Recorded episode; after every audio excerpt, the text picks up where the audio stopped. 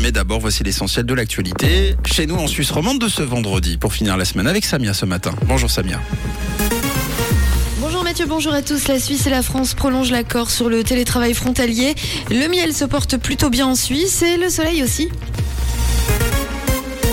Le télétravail frontalier est à nouveau euh, prolongé. La facilité actuelle aurait dû prendre fin lundi, mais la Suisse et la France se sont accordés pour autoriser les frontaliers à travailler depuis leur domicile jusqu'au 31 décembre.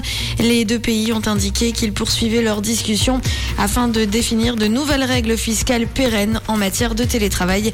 Cette situation avait été instituée le 13 mai 2020 en raison de la pandémie de Covid-19. Elle prévoit qu'un travailleur frontalier est imposé en totalité en Suisse, même s'il a œuvré un certain nombre de jours depuis son domicile français avant l'apparition du Covid. Chaque jour de télétravail réalisé depuis la France euh, devait être imposé dans l'Hexagone. Une récolte de miel quasi normale pour cette année en Suisse. Les apiculteurs ont prélevé en moyenne 24 kilos par colonie contre 7 kilos l'an dernier et jusqu'à 30 en 2020 qui était une année record.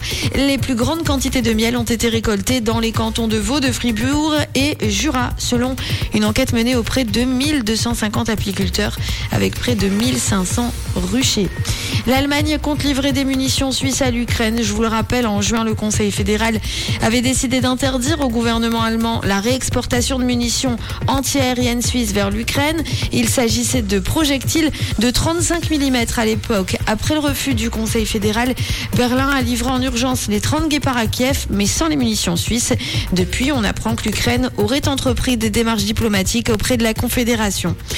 Euh, des militants écolos s'en prennent à la jeune fille à la perle de Vermeer. Deux personnes se sont rapprochées du tableau dans un musée de la haie et une troisième a jeté dessus une substance inconnue. L'œuvre protégée sous verre, heureusement, n'a pas été endommagée.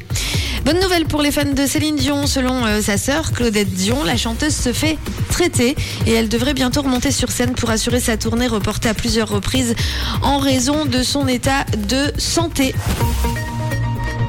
On garde le soleil avec nous pour euh, ce vendredi. On file en week-end avec une météo des plus agréables et les températures euh, continuent de se maintenir jusqu'à 21 degrés au maximum à Vevey et à Yverdon et 22 degrés à Nyon, à Vernier et à Lausanne, 22 aussi à Genève et à Carouge. Très belle journée à tous sur Rouge.